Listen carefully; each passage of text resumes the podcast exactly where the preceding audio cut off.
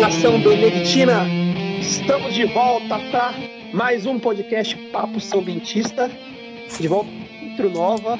Gostaria já de primeiramente agradecer ao Maurício Pomar, que fez esse solinho na guitarra do hino do São Bento. Ficou muito legal, faz tempo que ele autorizou a gente a estar usando aqui no podcast. E agora temos indo com o hino do São Bento em guitarra. Essa volta pós-pandemia já dá boa noite pro Eury. Boa noite, Marco. Boa noite a todos os amigos são bentistas. Depois de mais de quatro meses parados, sem São Bento, nessa abstinência que lembrou os trágicos tempos de Copa Paulista, em que não tínhamos segundo semestre, né? Mas felizmente agora o São Bento está de volta e o Papo São Bentista também está de volta. Exatamente. Cara, eu acho que nem nas épocas de Copa Paulista a gente ficou tanto tempo sem São Bento, porque tinha um hiato ali de uns dois meses antes do campeonato começar e mais uns dois depois que acabou, né? Mas, assim, quatro meses de uma vez fazia tempo. Acho que eu, né, no tempo que eu acompanho São Bento, eu nunca passei por isso. É, foi difícil, mas estamos aqui. O, o, podcast também ficou parado. A gente né, faltou conteúdo até para a imprensa de Sorocaba sobre relacionados ao São Bento, né? Muita coisa incerta e ainda tem muita coisa incerta, né?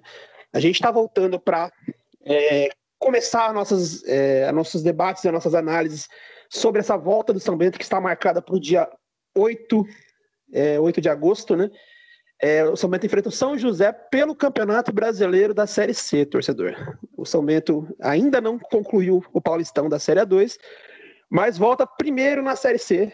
A data da CBF já está definida. E a gente vai começar repercutindo como o São Bento volta depois da pandemia. Muita coisa mudou, é, a situação financeira do clube mudou, e a gente vai começar falando disso.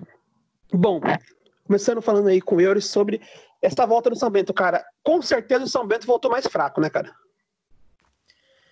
É, eu acho que por todas as circunstâncias, né, a parada não foi boa pra gente. A gente vinha no embalo muito legal na né, 2, a gente vinha de quatro vitórias consecutivas.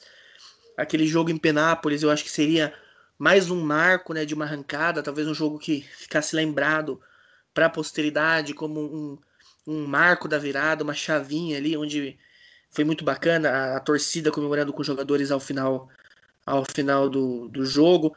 Até na, nas rádios que estavam lá né ficou um, um negócio bem marcante. É, o som que a torcida fez foi muito legal.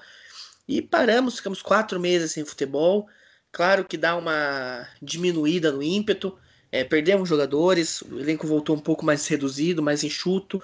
Virão reforços mas a gente não sabe quais serão, né? Até agora só um foi anunciado. Nós não sabemos se os reforços que virão serão do mesmo nível dos que estavam. É, e os adversários puderam se reforçar, né? Muitos adversários da Série C contrataram, é, muitos da A2 perderam também, mas às vezes até menos que a gente. Então acho que se for parar para analisar de um modo geral, é, o elenco, além do, do ânimo do time, que pode voltar um pouco mais abalado depois de tudo que o time passou, a má fase na 2, a recuperação, as quatro vitórias seguidas, o elenco também que provavelmente será mais enxuto que o que tínhamos. Então, é, é uma nova realidade do futebol como um todo, né? É, o futebol é feito para o povo, para a torcida, e quando você deixa de ter torcedores no estádio, muita coisa muda. Não só o dinheiro da bilheteria que deixa de entrar, a gente ainda não está tendo público nos jogos, né? Como também os patrocinadores, né? Que muitos. É, isso no Brasil todo, gente os patrocinadores ou reduzem ou até cortam seus patrocínios, né, durante o período de pandemia. Só que os jogadores do São Bento tinham um contrato, né? O contrato previa eh, os meses que nós estamos de, estivemos de pandemia, estamos ainda, né? É, o contrato dos jogadores previa aqueles meses recebendo, né?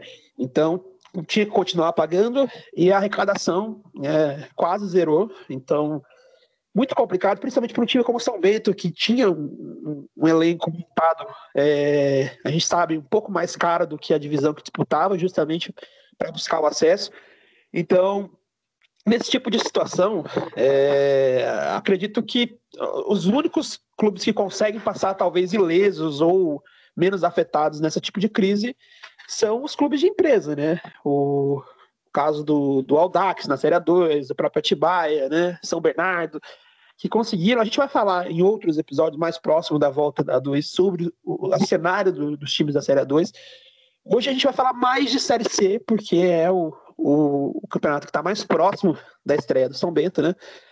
E falando então do São Bento, é, com certeza eu acho que a gente volta mais fraco, porque como todos os times voltam mais fracos, acho que não tem um que vai voltar mais forte do que, do que estava. Como eu falei, existem alguns menos afetados, mas a maioria é, foi muito afetado por essa pandemia, obviamente, né? E no caso do São Bento, como você falou, a gente perdeu jogadores, né? Jogadores importantes. Somente perdeu o Flávio Boaventura, que teve toda a polêmica dele com a torcida, mas também era um jogador que vinha jogando bem na reta final, nos últimos quatro jogos ali, tinha se acertado na zaga, junto com o Douglas Assis, nessa, nessa arrancada de quatro vitórias, né? Como o Eury bem falou, ainda teve essa situação da gente estar tá arrancado no campeonato, ter arrancado, é, tá numa sequência muito boa, com um novo técnico, então até esse ímpeto ter sido interrompido já seria prejudicial. E ainda teve a, os problemas financeiros. Né? A gente já tem informação que São Bento reduziu é, o salário dos jogadores em até 70%, 80%. Né? Então, muitos aceitaram a redução, né? Foram, tiveram bom senso, apesar dos contratos. Alguns não aceitaram, mas aí também vai de cada jogador, né? Às vezes tem proposta melhor, né? E no, e no fim saiu o Flávio Boaventura para o Sampaio correr, onde está o Léo Condé, o ex-técnico do São Bento, né? E também foi o Diego Tavares, esse ainda mais importante, estava muito bem aqui na, nesses últimos jogos, né? Começou mal, a gente lembra, mas tinha melhorado muito, tinha se acertado totalmente ali na titularidade no, no ataque do São Bento. Também foi para o Sampaio Correia do Léo Condé, né? E aí depois, posteriormente, a gente recebeu ainda a notícia que o Marcos Martins também deixou o, o time. Martins é jogador símbolo para o São Bento aí no, no, último ano, né? Jogador que esteve aqui nos momentos difíceis e vinha exercendo um papel de liderança dentro do grupo. Então a gente até esperava que o Martins ficasse mais temporadas aqui no São Bento. Já foi uma surpresa ele aceitar disputar a Série A2 e a Série C. E eu acho que ninguém imaginava ele sair aí no meio da pandemia, apesar de tudo. Foi mais uma baixa, né? E por fim, agora nesse momento, especula-se que mais jogadores tenham deixado São Bento. A gente recebeu a informação, inclusive, que o, o Matheus Pimentel, que é da base, a gente elogiou bastante ele, que entrou tinha alguns minutos de um jogo, né? Eu não lembro se ele foi titular, você lembra? Se ele foi. Acho que ele foi ele... contra o Red Bull, né? Isso, se eu não me engano, ele entrou como titular. Começou jogando. É, então, o, Pimentel começou jogando lá contra o Red Bull, fez um jogo de titular, se não me engano, ele, ele entrou em outras partidas também, mais uma ou duas, né? Então, o, o Pimentel é, tinha ido bem. A gente até falava, ó, testou o menino, o menino entrou bem ali na, no nível de Série A2, que é parecido com o nível da Série C. E a gente já tem informação que ele não está nos planos do São Bento. Não sabemos ainda o motivo, se foi negociado, se o São Bento simplesmente dispensou. Isso a gente ainda vai apurar e vai trazer para vocês, mas é mais uma baixa, principalmente pelo problema da lateral direita. A gente já tinha perdido então o Marcos Martins, o Diego Tavares era uma opção para a direita, já que ele também é, sabe jogar lá, né? Ele jogava, estava jogando no ataque, mas também sabia jogar de lateral direito. E o São Bento trouxe o Ferrugem para estar tá A gente perdeu o Elton Bruno também, né? Ah, esqueci do verdade. só, só para frisar rapidinho quanto a essa questão ah. de perdas, é, a gente critica bastante, né? A gente reclama muito quando tem que reclamar. É, porém, eu acho que aqui cabe uma.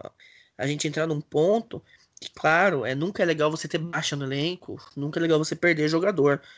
Mas eu acho que a diretoria, dentro dos, dos limites que tinha, é, fez um bom trabalho em segurar jogadores essenciais. É, perdemos jogadores, isso não é legal, claro, mas diante de todo o cenário seria inevitável.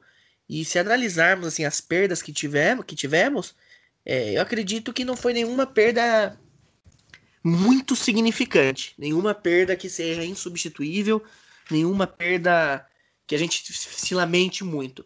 Teve o Marcos Martins, realmente era dono da lateral direita, essa eu acho que foi a maior perda.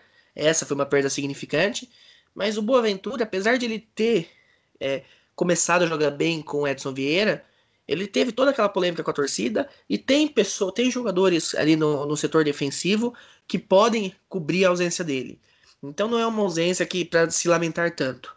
É, o, o Matheus Pimentel também é muito ruim é, essa saída dele, porque era um jovem que, que tinha potencial, aparentava que, que poderia render bons frutos para o São Bento, tanto dentro de campo quanto financeiramente. O Wellington Bruno, um jogador muito apagado, entrou bem em um ou outro momento, mas também não acredito que, que vamos lembrar dele com carinho no, no, no futuro. E o Diego Tavares, que também tinha começado a jogar bem, mas temos ali o Eric Luiz, que quando entrava, entrava muito bem e, e vai fazer um bom papel de titular caso continue, né? Tem o Matheus Guarujá também, que aos poucos vai, vai melhorando ali seu rendimento, é, subindo da base agora, então temos que ter um pouco mais de paciência com ele.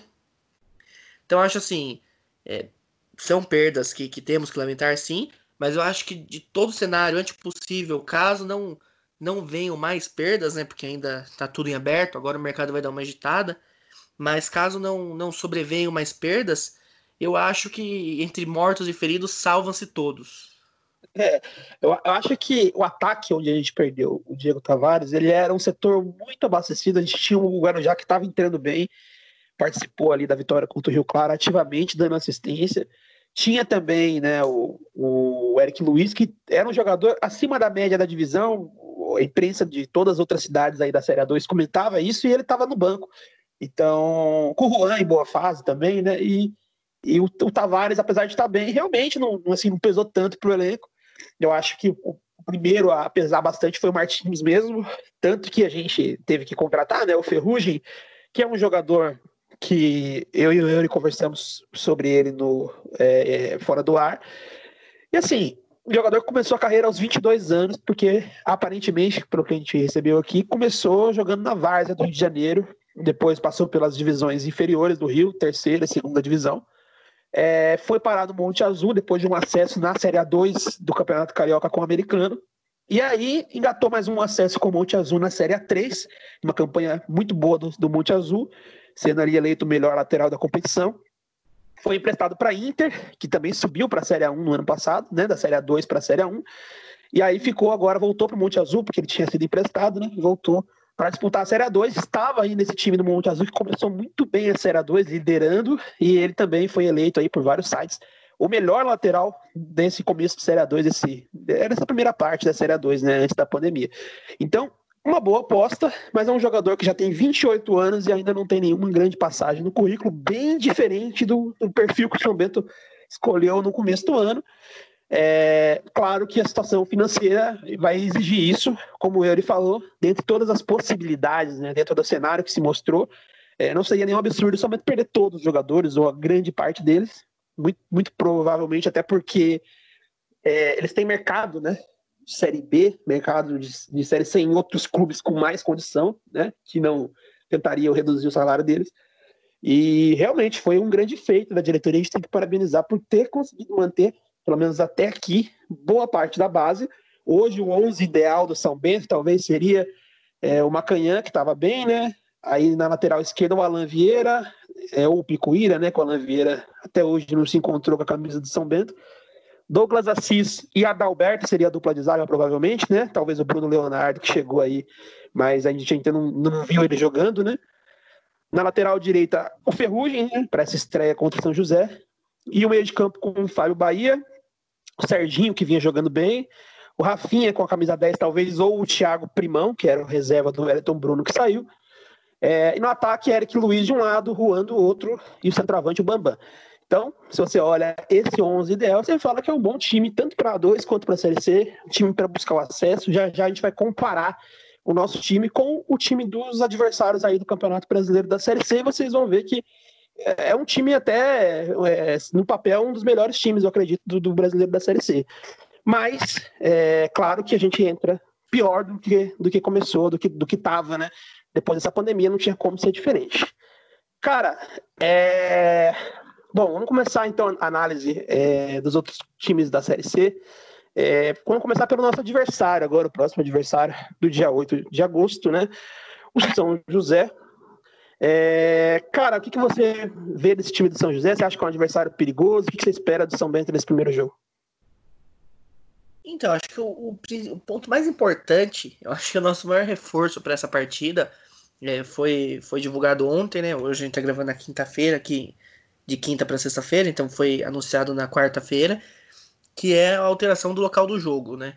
É, a gente ia jogar no, no estádio Passo da Areia, que é o estádio do, do São José, onde é o, a, o gramado é sintético, e a gente teria muita dificuldade, né?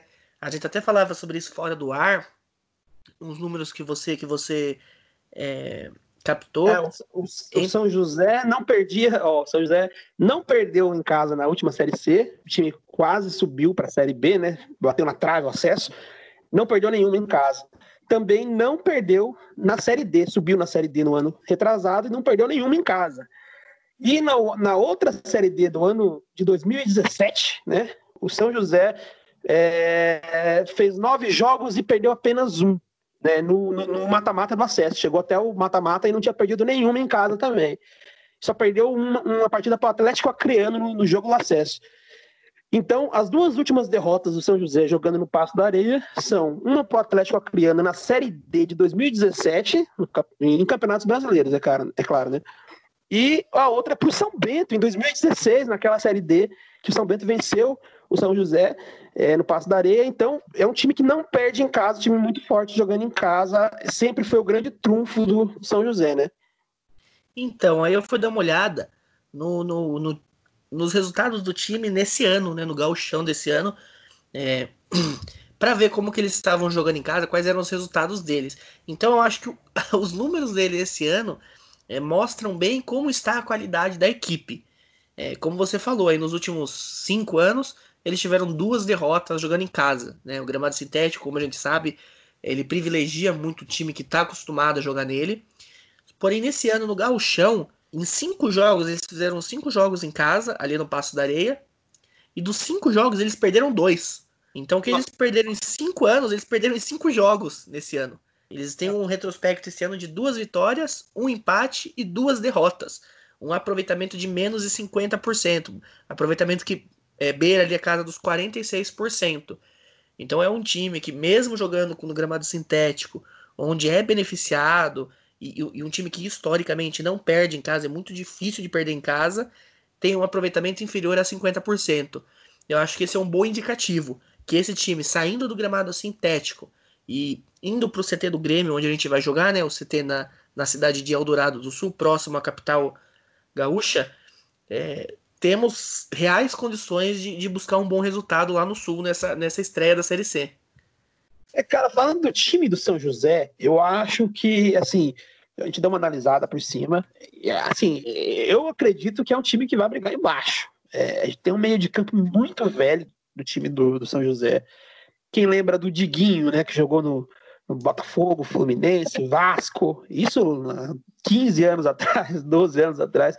O Diguinho joga até hoje e ele é o volante titular do São José. Está com 38 anos de idade.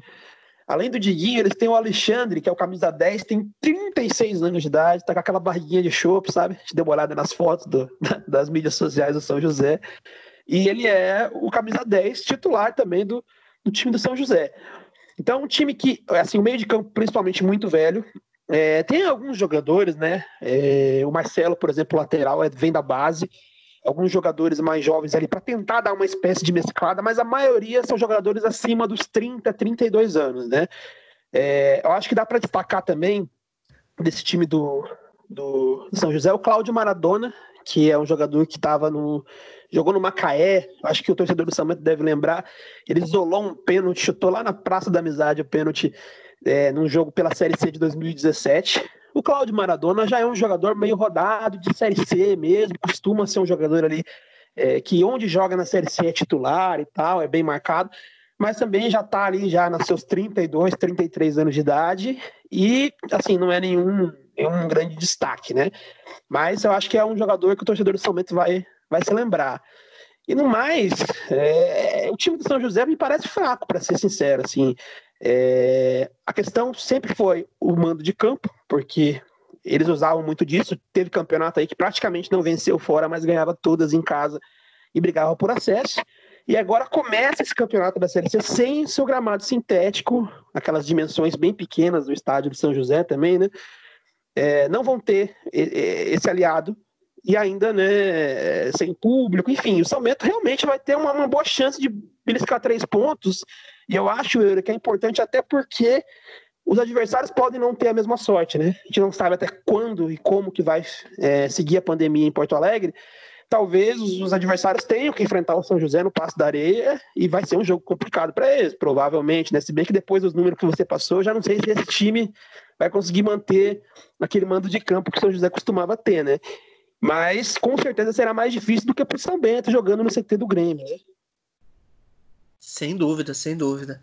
É, eu acho que deu para ter uma, uma boa noção né, do nosso primeiro adversário, São José. É, provavelmente, se tivéssemos, tivéssemos que, que fazer aí uma um prognóstico de como seria o campeonato, acho que ambos, então, nós colocaríamos o São José na briga pelo, contra o rebaixamento, né? Exatamente. Cara, é, tem e a Tom Bense? Ah, então, cara, só de mencionar uma coisinha sobre o, o, São José que eu acho que é interessante. O goleiro do São José, o Fábio, ele é um goleiro artilheiro. ele já está sete anos no clube, é uma espécie de ídolo lá no, no, São José.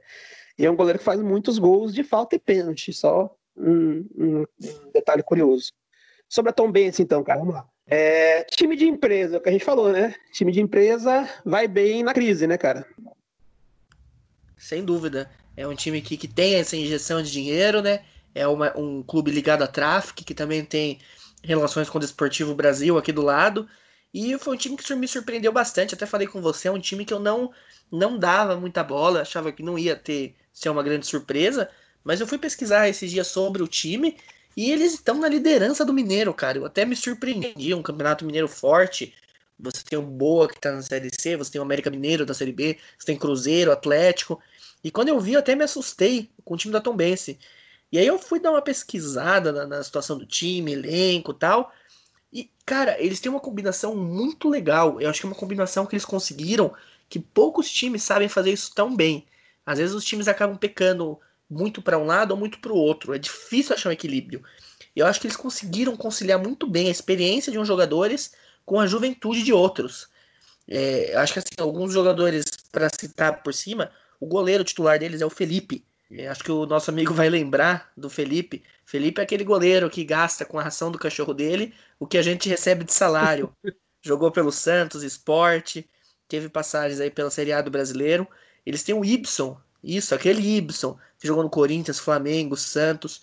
É, é um medalhão, mas que tá jogando bola. É, tá, tava quatro temporadas nos Estados Unidos, sempre jogando mais de 25 jogos por temporada. E aí eles conseguem mesclar. Tem o João Paulo, o João Paulo também, é, 30 anos, jogou, jogou por Havaí, Ponte, Bahia, é um jogador que já passou por Série A de brasileiro. E aí eles conseguem mesclar com a juventude. É, um exemplo, acho que aí dos jovens é o que mais se destaca no time deles, o Rubens, centralvante de 26 anos. É, ele foi formado no América Mineiro, fez sua base no América Mineiro, jogou Série B pela América, jogou Série B pelo CSA e pelo Figueirense e tá fazendo muito gol. É, cara, eu tenho um amigo que mora ali na zona da Mata, no, em Minas Gerais, mora em Juiz de Fora, que é próximo ali de, de Tombos, né? E me disseram, né? Eu não vi particularmente, mas me disseram que o time tá muito encaixado. Mais do que nome por nome, o time tá entrosado, você entendeu? E tá jogando muito encaixadinho, muito bem treinado também. É, tem ainda esses bons jogadores, como você mencionou, eu também destaco alguns. Tá? É, o Matheus Lopes, zagueiro, estava na Europa, jogou em times da Série A, também tá lá na Tombense. É, o Meia Rodrigo também passou por Série A, Série B, é, e também é um jogador de 26 anos, não é um jogador velho, não, viu? E tá no, no, no Tom Benz, jogou no Goiás, no Atlético, no, no, no esporte, né? É, até o Cássio Ortega, que é um jogador que, das minhas informações, por muito pouco não veio para esse elenco do São Bento para disputar a Série 2. Ele é um jogador que fez a Série B do ano passado, por exemplo, no Operário de Ponta Grossa. Então, um jogador ali com é, passagens boas na Série C também. Ele fez uma Série C pelo Salgueiro, muito boa, fazendo muitos gols. O Cássio Ortega, que é atacante de beirada, é, mas fez muitos gols pelo Salgueiro na Série C de 2017, se não me engano, aquela que São Bento subiu. E o Cássio Ortega tá aí no elenco da, do, do, do Tom Benz, né? Da Tom Benz, do Tom Benz, não sei direito. Acho que é do Tom Benz. Enfim, é, então, um time muito forte, como você falou, líder do Campeonato Mineiro, isolado. É, vai disputar agora as semifinais do Campeonato Mineiro é, talvez o time ser batido, né? Com, tem empresa por trás, tem investimento, tem recurso para manter bons jogadores mesmo em tempos de pandemia. Então, assim, o Yuri tinha até falado mesmo que não, não esperava muita coisa da Tombense, até por ter brigado contra o rebaixamento na, na última temporada, na Série C, né? Mas eu acho que para essa Série C, Tombense vem favorita, né, cara? Sem dúvida. É um time que, vem forte, não dá para para menosprezá-los, não dá para desprezá-los e desconsiderá-los na briga é, lá, lá em cima, né? Eu acredito que é um time que, que deve se classificar até com relativa tranquilidade, não deve brigar pela classificação, deve garantir ali sua vaga sem muito esforço. Favorito acesso, talvez, né, cara? Provavelmente. Ali. Até por ter um conjunto já entrosado, bem treinado, jogando bem, bons jogadores, né, cara? Tem, tem tudo para subir. Futebol é futebol. Mas é um dos favoritos. Quem também é favorito na, no Campeonato Brasileiro da Série C é o Brusque, né? Bom, o Brusque é também outro clube que tem ligações com empresários. É, a Avan, né, tá por trás do clube. E a gente até conversava fora do ar que nesses casos onde o clube tem empresa por trás, tem investimento, né? Por mais que o time não seja tão bom assim, na hora de decidir vai ter aquela opção de, de dar um bicho para o jogador, um, um, valor a mais ali para ele poder correr mais e ganhar os jogos. E isso faz toda a diferença. Quem está no meio do futebol sabe. É, o que não deve ser o caso dos clubes que estão com dificuldades, né? Então, no caso do, do Brusque, ele tem já esse, esse a mais, vem de acesso na Série D. É, já era apontado antes da pandemia como um dos favoritos por né, estar bem organizado, vindo de um momento vitorioso e ainda ter muito recurso financeiro. É, e ainda tem também, na minha opinião, era um bom time, cara. Time médio. Eu confesso que eu esperava um pouquinho mais quando eu fui pesquisar sobre o time do Brusque. É, pelo, pelo dinheiro que a gente sabe que eles têm, eu esperava um pouquinho mais. Mas eu acho que é um, é um time um cara de Série C mesmo, sabe? Com bons jogadores, bom, bons jogadores de Série C, né? Eu acho que alguns que dá para destacar, talvez o Ayrton, que tem passagens em, em grandes clubes do Brasil, Rodolfo Potiguar, que é um jogador muito famoso na divisão ali na Série C, costuma sempre estar nos melhores times da Série C. Mesmo caso do Thiago Alagoano, o torcedor pode lembrar também, fez gol no São Bento, jogando pelo Joinville na Série C de 2017. Outro jogador que costuma ser sempre o camisa 9 ali de bons times da Série C, e é o camisa 9 do Brusque também. E tem também o Edu, que é um jogador mais jovem, mas que também está numa boa fase atualmente, né? É... O que você tem para falar aí do Blues? Você acha que vem para subir também? Cara, eu tive a mesma impressão que você. Eu acho que vem para subir. É um time que, que tá bem coeso. É no Catarinense ele dividiu a liderança do, do campeonato com o Havaí. É, enfrentou o Joinville nas quartas de final. Venceu fora de casa por 1 a 0 é, Venceu também em casa por 2 a 1 Então é um time que, que vem forte na briga na briga pelo acesso, na briga pela classificação. Porém, eu esperava, quando eu fui pesquisar sobre o time, fui pesquisar o elenco, eu esperava algo mais. Deu uma certa decepção, entre aspas, né? São nomes que não são tão conhecidos, alguns jogadores é, mais rodados pelo sul do país, outros pelo, pela região nordeste.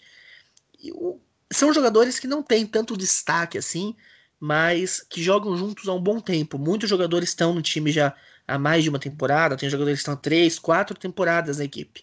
Então é um time que, mesmo às vezes não, sendo, não tendo jogadores tão conhecidos, muito rodados, é um time que está bem treinado, tre é, concentrado, treinado junto há muito tempo, né? Então, temporadas já de entrosado, perdão, tava procurando a palavra, um time que fugiu da cabeça. É um time que está entrosado. Os destaques que eu, que eu achei foram os mesmos que você já falou, né? O Thiago Alagoano fazendo muito gol. E o Edu também é, tem em 13 jogos que ele fez nessa temporada, fez 10 gols, então tá fazendo muito gol.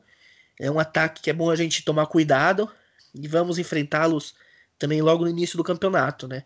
É, é um time favorito ao acesso, como você falou, é um time que no momento de decisão do campeonato pode ter uma injeção grande de dinheiro para bicho. Então é bom tomarmos cuidado com a equipe do Brusque.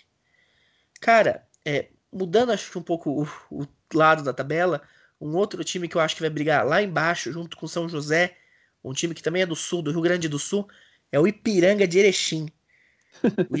o Ipiranga lá de Erechim, ele fez um campeonato gaúcho, é, dois extremos, digamos assim. No primeiro turno, classificou para a semifinal e perdeu para o Caxias, jogando fora de casa na semifinal por 1 a 0 No segundo turno, fez um campeonato apagado, é, muitos empates, não classificou, não brigou para cair então fez um campeonato bem apagado. É, dois destaques que eu que havia separado, e um já cortando porque tive informações que vai sair da equipe. Primeiro é o Muriel. lateral, o torcedor de São Bento deve conhecer ele. É, jogou aqui né, no, no acesso em 2017 para a Série B. É, então é um jogador que a gente já conhece, é um jogador que tem suas qualidades. E o Simon, zagueiro, que fez toda a sua base no Grêmio, não teve muitas oportunidades, mas tem participações na Série A do brasileiro pelo Figueirense, jogou Série B do brasileiro pelo Vitória, mas é, aparentemente o Simon está de saída do Ipiranga, ele está indo para o Vila Nova, vai mudar aí do grupo B para o grupo A. Então, assim, é um time também mais barato, é um time que não tem tanto investimento, né? E há alguns anos o Ipiranga já está na Série C, geralmente briga para não cair. Ano passado bateu na trave, quase subiu, perdeu no mata-mata por confiança, mas é um time que eu acredito que pelos nomes, às vezes são jogadores que não deram certo em, não deram certo em muitos times é, que passaram. Então eu acho que é um time que briga lá embaixo na tabela. É, cara, tô com você. Acho que o Ipiranga briga embaixo. É, acho assim, eu, eu, dei uma olhadinha no elenco deles e eu percebi que tem um padrão ali, né? Vários jogadores que eh, jogaram aqui em São Paulo, né? Mas nas divisões inferiores, jogadores de Série A3, jogadores que jogaram até a B1, né? Passagem no União Barbarense, comercial. É, então, eles apostam muito em jogadores que têm passagens aqui em São Paulo, jogaram bastante tempo em São Paulo, depois vai jogar lá no Ipiranga, né? É, como os destaques também parecidos, o Muriel, que até o torcedor sempre pergunta, né? E o time de 2017, onde estão os jogadores? Por que, que não remonta aquele time para tentar o acesso de novo na Série C? Claro que alguns evoluíram bastante na carreira, estão em clubes grandes, né? Como é o caso do, do Everaldo, por exemplo, que era o grande destaque daquele time. É, outros não estão mais em tão boa fase como estavam, mas o Muriel é sempre lembrado e está ali jogando a, série, vai jogar a série C né, pelo Ipiranga, é um bom lateral, a gente já conhece ele, né? É, enfim, mas eu, eu vi no time deles muitas apostas ali do futebol do Sul também jogadores bem baratos que estavam nos times ali do Rio Grande do Sul, da, da, segunda do Rio Grande do Sul, até na primeira, mas também jogadores que é, não tem muito currículo, né? É, o Simon, como você bem falou, fez um grande campeonato de brasileiro de Série C em 2018 pelo Ipiranga e por isso foi jogar o Paulistão no São Caetano, né? É, acabou sendo rebaixado lá naquele elenco de São Caetano, mas foi para o São Caetano com uma grande expectativa. Ele é um jogador acima da divisão. Eu fiquei até feliz de saber que ele está saindo, porque é, ele é um jogador que, que, fortaleceria esse time do, do Ipiranga, né? Alguns outros destaques que eu separei, o Jean Silva, né, que também jogou, fez um bom campeonato em 2018 pelo, pelo Canário. É, e sempre tá ali nos, nos, elencos dos times do Paulistão, mesmo como reserva, mas ele sempre tá jogando Paulista 1. Então, é um jogador diferente, mas eu acho que só. Dá para falar do Zotti também, o centroavante, que é um jogador conhecido é, de Série D de brasileiro. Ele costuma estar em bons times na Série D de dado, né? Então, eu lembro do Zotti no Botafogo, de Ribeirão Preto, conquistou o acesso lá. Mas olha, ele é um jogador meio criticado, sabe? Ele é, está sempre nos elencos que sobem ali na Série D, mas geralmente não é muito bem falado, né? Então, muito menos para uma Série C. Por isso eu concordo, acho que o Ipiranga é candidato ao rebaixamento. Até pelo Campeonato Gaúcho que fez aí, como você mencionou. Cara, é... continuando nessa pegada de parte de baixo. Bom esporte. O que, que você encontrou do Boa Esporte aí? O que, que você acha? Como que eles vêm para essa Série C? Então, o Boa Esporte, mais um time que não foi bem no estadual, né? Não brigou nem lá em cima nem lá embaixo, ficou em sétimo lugar no, no Campeonato Mineiro. É, é um time que tem bastante ex-jogadores do São Bento. É, o goleiro deles é o Renan Rocha, esteve aqui no ano passado. Eu, particularmente, não guardo boas lembranças dele. Quando penso em Renan Rocha, Lembra aquele gol do Vila Nova que ele tomou, né? Do meio da rua? Aquela patada do Bruno Mezenga no meio da rua. Que até hoje a gente discute aquele lance. Para mim foi uma falha bizarra dele de aceitar aquele gol, mas enfim. É, temos também o Wesley. Wesley, zagueiro que jogou aqui ano passado, né? Também não, não guarda boas lembranças. Não guardamos boas lembranças dele. E o terceiro em São Bento que eles têm no elenco é um jogador que o torcedor do São Bento devia lembrar, mas provavelmente não lembra. Cara, você lembra que no começo do ano a gente citou um jogador que ele aparecia nos stories dos outros jogadores, ele estava no bid, mas ele não foi anunciado, ninguém via ele em jogo, não era relacionado. O Yuri Ferraz, lembra dele? Não acredito, tá lá? Aquele volante fantasma que ninguém viu no São Bento, de repente ele apareceu a rescisão dele no bid, entrou, saiu sem ninguém ver ele, tá lá, tá jogando, então o torcedor do São Bento que não conseguiu ver ele jogando aqui no São Bento vai poder ver ele jogando lá no Boa Esporte. E um, um destaque positivo, porque até agora só destaque negativo, é o Marcos Paulo. Eles nessa pausa contrataram o Marcos Paulo, artilheiro da Série 2 do, do Monte Azul, né? Até pedíamos o Marcos Paulo aqui. É, em 12 jogos de A2, o Marcos Paulo fez 8 gols, então fez bastante gol na Série 2 e é um nome para a gente ficar de olho que pode pode surpreender nessa Série C. Pois é, cara, é. Tô praticamente de acordo com tudo. Eu achei o time do Boa Esporte é, melhor do que eu esperava, um pouco. É, a gente sabe que também é um clube de empresa, mas não é uma empresa tão grande quanto as do Brusque e do Tombense, como a gente falou, né? Então não tem os mesmos recursos. Mas eu, eu achei melhor do que eu esperava. Assim, é um, é um clube que vem caindo nos últimos anos, né? É, como você disse, fez um tá fazendo um campeonato mineiro ruim. É, eu realmente, claro, não achei grande coisa o, time do, do Boa Esporte. Mas, por exemplo, o Renan Rocha, na Série C, eu acho que vai bem, viu, cara? Eu acho que, assim, ó, um bom goleiro para a Série C. O Wesley, assim, ele foi testado aqui no São Bento na volta dele das Filipinas, né? E a gente não sabia como, que ele, como que ia ser, porque ele não tinha praticamente jogado no futebol brasileiro aí nos últimos anos. E voltou mal, jogando Série B, né? Foi uma aposta alta no São Bento, foi num time caro que o São Bento montou para o Paulistão, que resolveram apostar no Wesley. E ele acabou não dando certo, né? Só que é, é uma aposta válida para a Série C, um jogador que jogou a Série B no ano passado, né? É, ainda tem outros destaques, como você falou, o Marcos Paulo, aquela contratação de jogador que está numa A2 sendo artilheiro, então contratação que o São Bento poderia ter feito, que o Criciúma poderia ter feito, é a tradicional aposta do clube da Série C, é, buscar destaques da Série A2 do Campeonato Paulista. Nessa eles acertaram muito bem, até porque o Marcos Paulo é um jogador jovem, 26 anos, né? Então, assim, tem, tem uma boa chance de dar certo essa contratação, está em boa fase, né?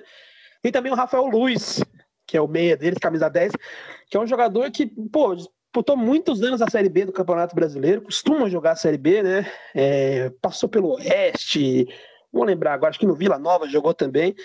E é um jogador que, é, assim, também para uma Série C, para ser um camisa 10 de Série C, é um jogador ok. É claro que, é como a gente fala, né? Você pega esse elenco deles, é, é uma mescla de, de, de jogadores jovens, achei um time novo, e com pouca experiência, com alguns jogadores que têm um certo nome ali nas divisões Série C e até na Série B. Não é nada assustador, mas assim, eu não duvido que o Boa Esporte se encaixar possa classificar. É, também não duvido que possa ser rebaixado caso não encaixar, porque os jogadores que tem não são também, né, não é um grande time. Mas é assim, acho que é o tradicional time de Série C mesmo, Boa. É, eu esperava menos, para ser sincero, mas assim, se eu fosse dizer para você, eu acho que o Boa fica no meio da tabela. Essa, esse é meu palpite pro Boa Esporte. Cara, vamos seguir aqui então, né? Que o tempo tá correndo. É... Bom, Londrina, cara. A gente conversava fora do ar sobre Londrina. Como que veio Londrina, Yuri? Então, para mim é um time que continua aí nesse, nessa sessão dos times que brigam lá embaixo. É, o time do Londrina ele vem com problemas financeiros, né? É, logo no final da Série B do ano passado teve problemas ali entre a torcida, entre o, o gestor da equipe, o Sérgio Malucelli. Inclusive o Sérgio Malucelli fazendo críticas duras à torcida organizada do clube, né? É, e ali ele abriu mão do time, ele falou que não ia mais investir dinheiro no clube, ia pagar a, a cláusula de rescisão que continha no contrato de parceria entre as partes, e ia se livrar do Londrina, como ele falou, ia abrir mão e ia deixar o Londrina andar com suas próprias pernas. Então é um clube que, que não vem com muito dinheiro, como costumava ter, né? É, pelo, pelo investimento que recebia do Sérgio Malucelli. Não fez um paranaense de destaque, fez um paranaense ficou na sexta posição na primeira fase, foi para as quartas de final, pegou o Atlético. Primeiro jogo jogando em casa empatou em 1 a 1 e na volta perdeu de 5 a 0 na Arena da Baixada. É, Acredito ali que o principal nome da equipe seja, é, o principal destaque talvez seja o Júnior Pirambu, foi muito bem na Série D do ano passado, é, foi contratado já no ano passado pelo Londrina, na Série B teve oportunidade na Série B, não começou tão bem, inclusive perdeu pênalti contra a gente lá no, no Estádio do Café, né?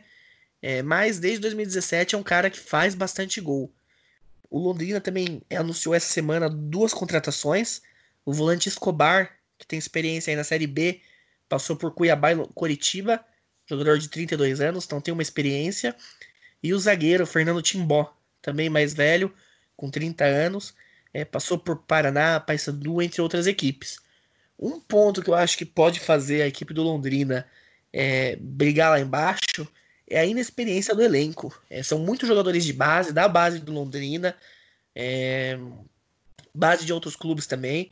A média de idade, para você ter uma noção, é, entre, dos jogadores que atuaram nesse jogo contra o Atlético Paranaense, que era um jogo ali importante, era um jogo de mata-mata de estadual, que dava vaga na semifinal, a média do jogador, de idade dos jogadores foi de 22,7 anos.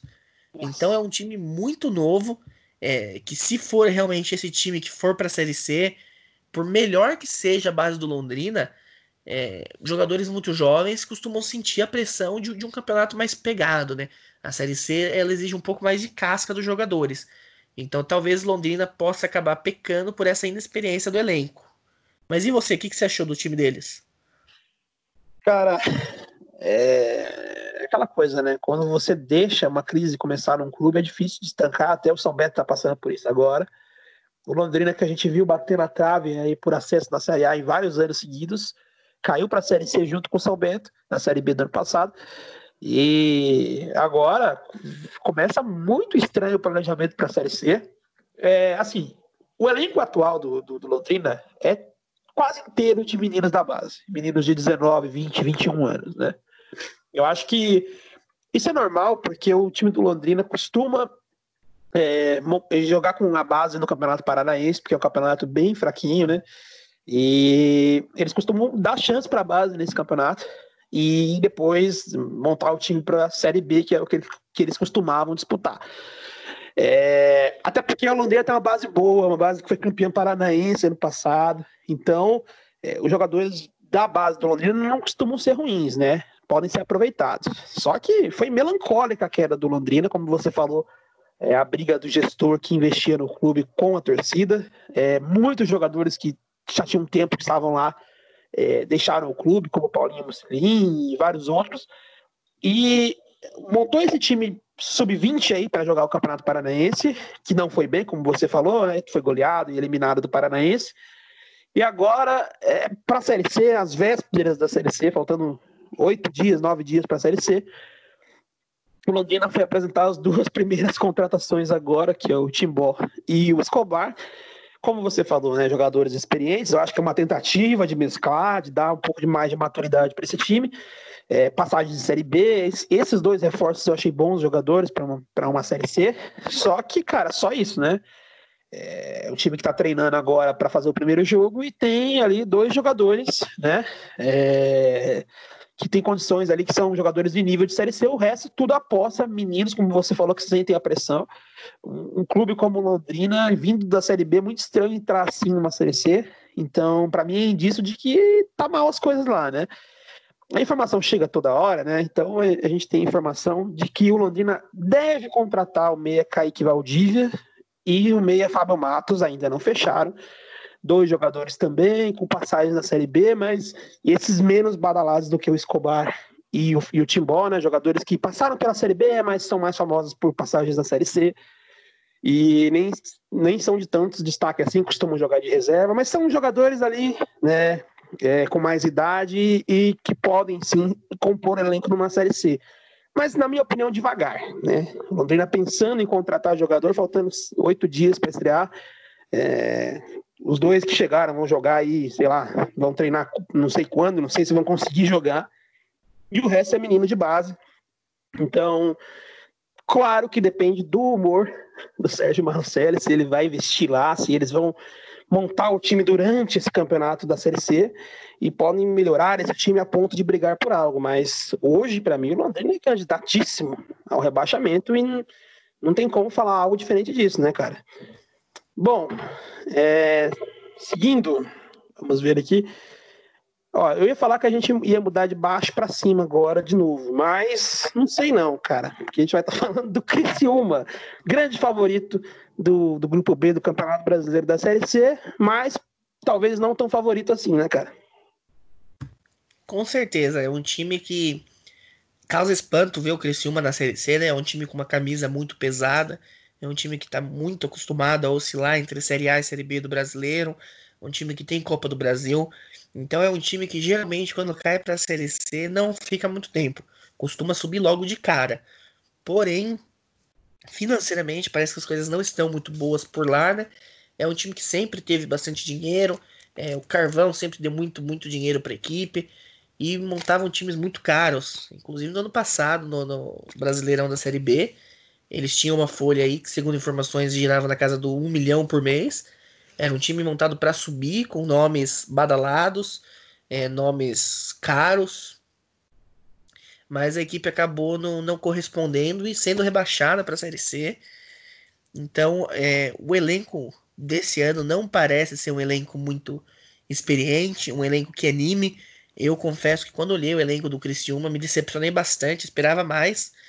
É um time que, que não fez um, um, um bom catarinense, né? Ficou na quinta posição na primeira fase, pegou o Marcílio Dias nas quartas de final, é, empatou o primeiro jogo jogando em casa 0 a 0 e ganhou hoje jogando fora de casa 1 a 0 e acho que de todos ali os, os jogadores, dois nomes chamam um pouco mais de atenção. O Foguinho, acho que é um jogador já bem conhecido, né? É, fez uma ótima Série B no ano passado, um volante que faz bastante gol, aparece bastante, é, sai para o jogo, se apresenta. Teve propostas boas, mas parece que optou em continuar no Criciúma para a Série C, né? Tem identificação com a equipe, tem identificação com a torcida. E o Carlos César, Jogador também é lateral, com um pouco mais de experiência, no auge dos seus 33 anos. É, passagens em Série A por Vasco, Atlético Mineiro, Atlético Paranaense. Mas, de uma forma geral, o Criciúma eu acho que entra como uma grande incógnita. É um time que, pela camisa, pelos investimentos que foram feitos aí nos últimos anos, sem dúvida nenhuma, é, teria já uma vaga reservada para o acesso caso tudo corresse conforme planejado.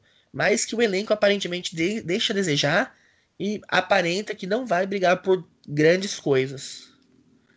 É, cara, se fosse pela camisa, Criciúma talvez seja o maior clube que vai disputar essa Série C, tem título de Copa do Brasil, chegou em quartas de final de Copa Libertadores, cansou de disputar a Série A, e o, o elenco desse ano não parece o Criciúma, cara.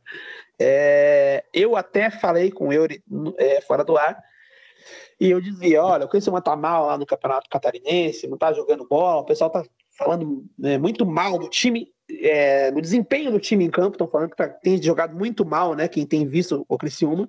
E eu falei, ó, provavelmente eles devem estar, tá, né, com, com o dinheiro das empresas do carvão, que sempre patrocinaram bem o Criciúma, né, ou a quantidade de sócios que costumam ter lá. Eu já imaginei que eles estivessem com um elenco com jogadores bons, acima da Série C, que é o que o, o time que cai para uma divisão que é abaixo do nível dele costuma fazer, né? E que deve estar tá todo mundo ali meio desentrosado, teve pandemia, mas que vai encaixar e subir. E até falei pro ele, ó, separa uma vaguinha do Criciúma aí que vai subir.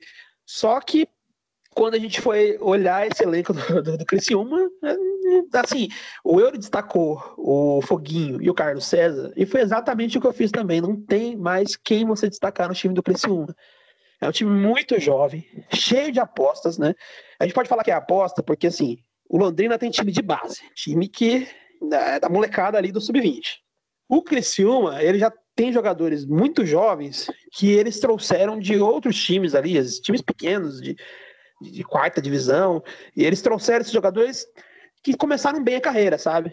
atacante que começou fazendo bastante gol, meia que começou dando bastante assistência, mas tudo aposta, gente. Como é que você entra no Campeonato Brasileiro da Série C, né, com a camisa do tamanho do Criciúma e um monte de jogador de aposta que, assim, aposta é aquilo. Você tem um jogador de 21 anos, né, que tem uma temporada ali, duas temporadas de referência em divisão inferior. Como é que você vai, né, imaginar, projetar alguma coisa é, justamente dando para esse jogador o, o, maior teste da carreira dele, que é um brasileiro de Série C, ainda mais com uma camisa pesada como a do Criciúma.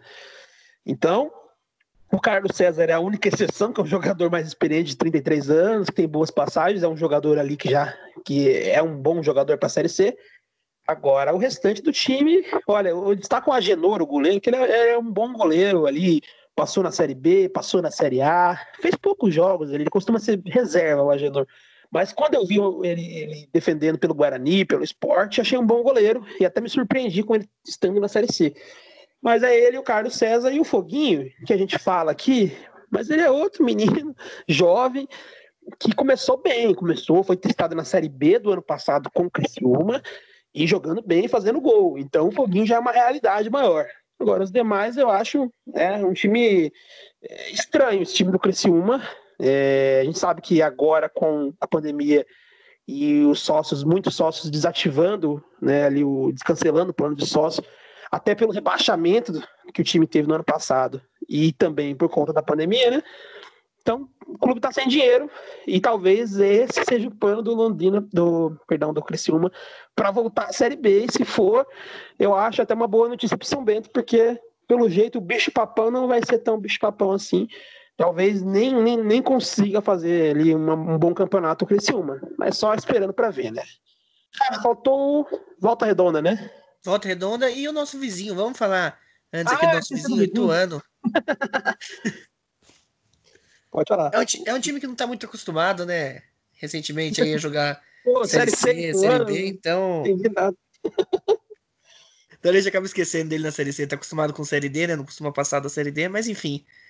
É, cara, o Ituano é um time que vem munido. Eu acho que o seu principal reforço é o dinheiro. É um time que vem com muita grana. Vendeu o Martinelli por 30 milhões no ano passado. É um time que tem uma injeção muito grande é, de dinheiro. Mas no Paulistão decepcionou bastante. Brigou para não cair até a última rodada. Foi pro troféu do interior. Já foi eliminado pelo Guarani. Porém, tem, a gente tem que fazer aquele contraponto que o Paulistão é um campeonato muito forte, né? É o campeonato mais disputado do país, campeonato estadual mais disputado, mais forte do país. Então, sempre é bom ter essa, essa dimensão, né? É, mas de qualquer forma, foi uma campanha decepcionante do, do Ituano pela capacidade financeira deles. É, tem ali muito bons jogadores. Acho que a princípio destacar o Correia, né? Que é o jogador mais velho da equipe, 39 anos, mais experiente. Passagens aí por fora do país, foi jogou na Europa. Aqui no Brasil jogou em gigantes como Palmeiras, Atlético Mineiro, Flamengo e o maior de todos, o São Bento, né? Um jogador que passou por aqui. Mas é um time que tem alguns jogadores com uma experiência maior, como o Correia, de 39 anos, mas tem muitos bons meninos, né? Tem o Serrato, que é, já estava no Ituano há alguns anos, joga no Ituano geralmente no primeiro semestre, é emprestado para o segundo, né? É um jogador que a gente já sabe sua qualidade. É, mas aí, para mim, os três maiores destaques da equipe o Baralhas é um jovem jogador, 21 anos, mas que já tem bastante experiência, já passou por Atlético Paranaense e foi campeão ano passado da Série B com o time do Red Bull.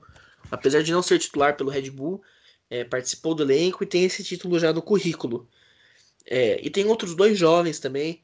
O Gabriel Talhari, de 23 anos, é um jovem fazedor de gols, né, bem novo ainda, tem bastante futuro e provavelmente renda alguma coisa aí pro Ituano. Além do Gabriel Barros, que é mais novo ainda, 18 anos. Tá começando agora, fazendo bastante gol também. É um moleque muito rápido, bom de bola. O Ituano, eu acho que, pelo elenco que tem, pelo investimento financeiro, pela capacidade de, de no momento decisivo, assim como o Brusque, injetar um bom dinheiro a título de bicho, é um time que, que acho que sem dúvida entra forte no campeonato, né? O que, que você acha de, dos nossos vizinhos? É, cara, agora, brincadeira à parte, né? É, temos que reconhecer, até porque é, não são, né, por tantos méritos assim, né, da cidade de Itu, da torcida lituana, mas pelo poderio financeiro, o Ituano também já, já foi clube que recebeu investimentos de empresários e da prefeitura, e agora, é, com, assim, a venda do, do, do Martinelli acabou injetando um dinheiro surreal no Ituano. A gente fala 30 milhões, é, parecido com uma cota de campeonato brasileiro da Série A, né? Só que sem ter que montar um time da Série A, né? Porque o Ituano disputava a Série D quando recebeu esse dinheiro. Ainda por cima, é, se fosse falar de Série B, seria equivalente aí seis cotas de Série B, né? Então, assim, um time que subiu no passado na Série D, é, tem uma base de jogadores que estavam nesse time, é, e os jogadores do Campeonato Paulista, eles são jogadores de Campeonato Paulista Série 1, você vê o currículo deles, jogadores que, que às vezes disputaram a Série B no segundo semestre e vão jogar o Paulista 1 em algum time, estão lá no Ituano, e a maioria com um ano de contrato. Os destaques são esses mesmo, né? O, o Serrato, o Baralhas. É, mas assim, que são jogadores até o, o Serrato já, já foi emprestado para jogar a Série A, né? No segundo semestre. Então, assim, bem acima da média, também tem contrato, vai jogar a Série C, e talvez o Ituano seja o único. Eu pensei que o Criciúma também, o Brusque, talvez, né?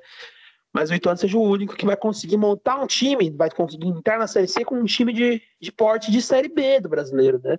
Então, Série B e o Paulista 1 é bem parecido, então talvez seja por ali é, o time do Ituano. Então, assim, favorito, não tenho o que falar. É, a gente sabe que eles falaram um tempo atrás, uns anos atrás, é, que planejavam subir para a Série A em cinco anos.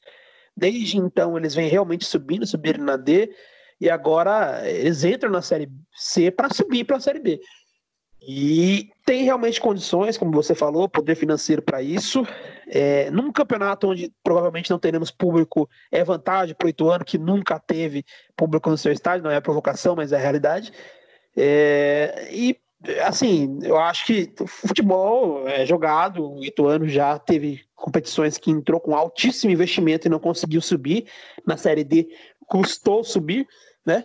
Mas é, o, é o favorito aí do grupo B, provavelmente, time do Ituano. Mas vamos torcer para que não, né? Custa nada secar o Ituano. E torcer para que o nosso São Bento consiga é, sair pelo menos melhor que o Ituano. Acho que já estou satisfeito por esse ano, viu? Bom, faltou o voltaço, cara. Volta redonda rapidamente. Tempo está estourando. Você tem para falar do voltaço? Cara, volta redonda, eu acho que assim como o Tom Bense foi o time que dos, dos que estão no nosso grupo na Série C, o que melhor fez um primeiro semestre, entre aspas, o primeiro semestre, que agora se alongou para esse segundo semestre, mas foi acho que o time que melhor foi no estadual. O Carioca, que é um campeonato, apesar de bastante desorganizado, é um campeonato que tem sua força. Tem times grandes do futebol nacional, como Botafogo, Vasco, Flamengo, Fluminense. Ele foi semifinalista na, nos dois turnos. Na Taça Guanabara foi para a semifinal acabou empatando com Boa Vista e não foi para a final simplesmente por Boa Vista ter uma campanha melhor na primeira fase, então ele passou com empate. Foi semifinalista também na Taça Rio e aí pegou o, o bicho papão do futebol sul-americano, Flamengo, e não fez feio, perdeu de 2 a 0 para o Flamengo. Então é um time que, que fez bonito no Campeonato Carioca, foi longe nos dois turnos. Em ambos os turnos deixou time grande para trás para conseguir sua classificação é. E eu acho que um ponto é parecido com o Brusque. É um time que não tem, assim, muitos destaques, muitos jogadores, assim, que sejam bem conhecidos, mas é um time que tem jogadores que estão jogando juntos há um bom tempo, jogadores que já estavam no, no Volta é, desde outras temporadas, então é um time que vem entrosado. É, e eu acho que o nome mais conhecido de lá, assim também é o medalhão que vem sendo titular é o Bernardo. Bernardo, que também todos devem conhecer, aqui de Sorocaba, passou por Santos, Vasco, Palmeiras, teve problema lá no, no Morro enquanto jogava pelo Vasco, né? É, não é um jogador velho, é um jogador de 30 anos e vem aparentemente jogando bastante. É, já tem 14 jogos nesse ano no estadual. Então é um jogador que é bom a gente ficar de olho, né? Que sabe jogar bola, apesar de todos os problemas extra-campos que teve, nós sabemos que é um jogador que, que com a bola no pé, quando quer jogar, pode fazer a diferença, principalmente na Série C. É. Agora, um ponto do Volta Redonda é que ele perdeu dois jogadores que estavam vindo como titulares na equipe. Então, é, é, acho que poucos clubes da Série C perderam jogadores, nós fomos um que perdeu alguns jogadores. O Volta Redonda perdeu dois titulares para a Série B. Perdeu o, o Daniel, que foi pro Sampaio Correia, o mesmo Sampaio Correia que tirou alguns jogadores nossos, e o Marcelo, que também vinha sendo titular meio-campo, que foi pro Operário Ferroviário do Paraná, também vai jogar a Série B. É, cara, é, eu acho que o Volta Redonda, o, o, grande, o grande poder do Volta Redonda é no conjunto mesmo. Também não vi é, grandes jogadores desse time do Volta Redonda. É, achei um time comum. Só que é, o conjunto mostra, os resultados mostram que é um time que tem que tem vencido, tem chegado bem no Campeonato Carioca, como você falou, né? É, foi bem nos dois turnos. O Bernardo, que o pessoal brinca, né? Que o Bernardo é, é medalhão, mas não parece tão medalhão assim, né? 30 anos apenas, né? Talvez medalhão por ser conhecido, ter passado por grandes clubes. Ele teve os problemas pessoais dele ali que atrapalharam a carreira. Mas, como você falou, tem voltado, né? É, para boa fase na carreira com a camisa do Volta Redonda. Então, realmente, se jogar é, o que sabe, o que pode, o Bernardo pode ser um grande jogador na Série C. Tem idade ainda né, para ter um, um físico que competitivo, né? É, eu destaco também é, o Pedrinho, atacante que eles trouxeram de beirada, um jogador que está em excelente fase, muito jovem, 16 é, jogos, 16 gols e, oito assistências no, no, no, time do América do Rio de Janeiro. E foi então uma aposta, uma contratação, uma revelação que o Volta já trouxe para jogar a Série C. Esse tipo de, de, de, tentativa que o São Bento, a gente pede que o São Bento tentasse fazer também, né? É, trazendo jogadores jovens e com destaque dos times inferiores do estado. O, Volta Redonda aposta no Pedrinho para a Série C. É, o João Carlos, centroavante, também, muito boa fase, fazendo bastante gol também um jogador que tem aquele perfil de Série C, né? É, a idade do time é média, não é um time velho nem novo. Então, um bom time, talvez também um dos favoritos aí nesse Campeonato Brasileiro da Série C, nesse grupo B, é, até pelo Campeonato Carioca que fez, tá entrosadinho, tá treinando bastante, fazendo jogo treino, inclusive agora antes da estreia. Então acho que o Volta é mais um dos que devem brigar aí é, pela classificação e até pelo acesso. Bom, cara, é, falamos então aí dos adversários é, do São Bento no Campeonato Brasileiro da Série C.